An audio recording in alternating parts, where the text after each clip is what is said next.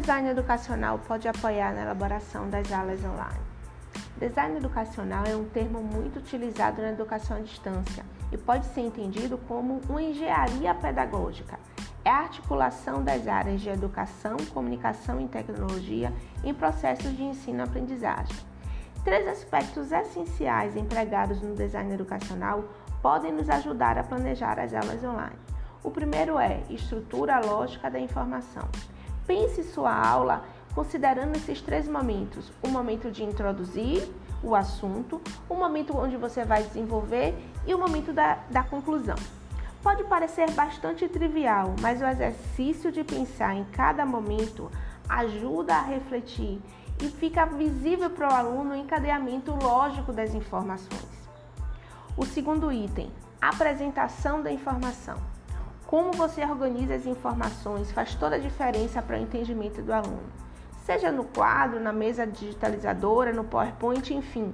É muito importante apresentar as informações de forma organizada e que você estabeleça um padrão de apresentação.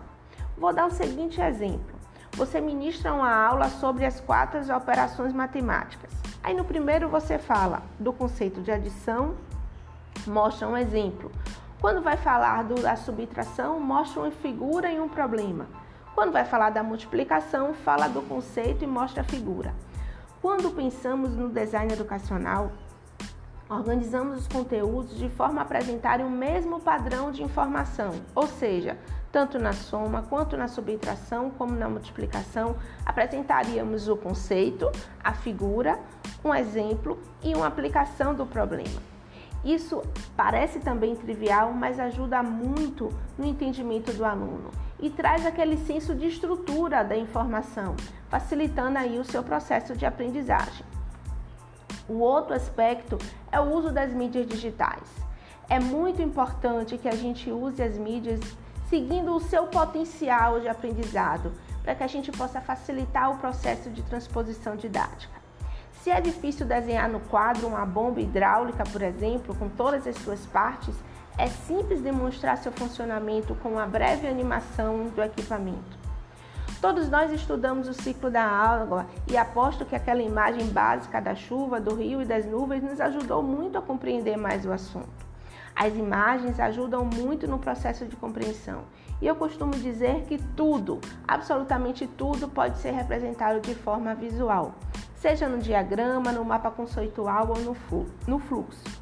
E não precisa ser design para conseguir criar a imagem. No próximo módulo, vocês terão ferramentas que vão ajudar muito nesse processo de forma fácil e intuitiva. A ideia trazida pelo design educacional é que possamos aproveitar cada mídia de acordo com a natureza do seu conteúdo. Se estou tratando de um conceito, poderíamos, por exemplo, usar um podcast, como estamos fazendo, para explicar. Já se o conteúdo falasse de um processo, um fluxo, talvez seria bastante apropriado. Enquanto que, se algo demonstrasse movimento, o vídeo seria melhor aproveitado. Seguindo esses três conceitos, sem dúvida suas aulas ficarão ainda melhores. E estamos aqui para ajudá-lo no que for preciso, para tirar dúvidas e para te apoiá-los nesse processo.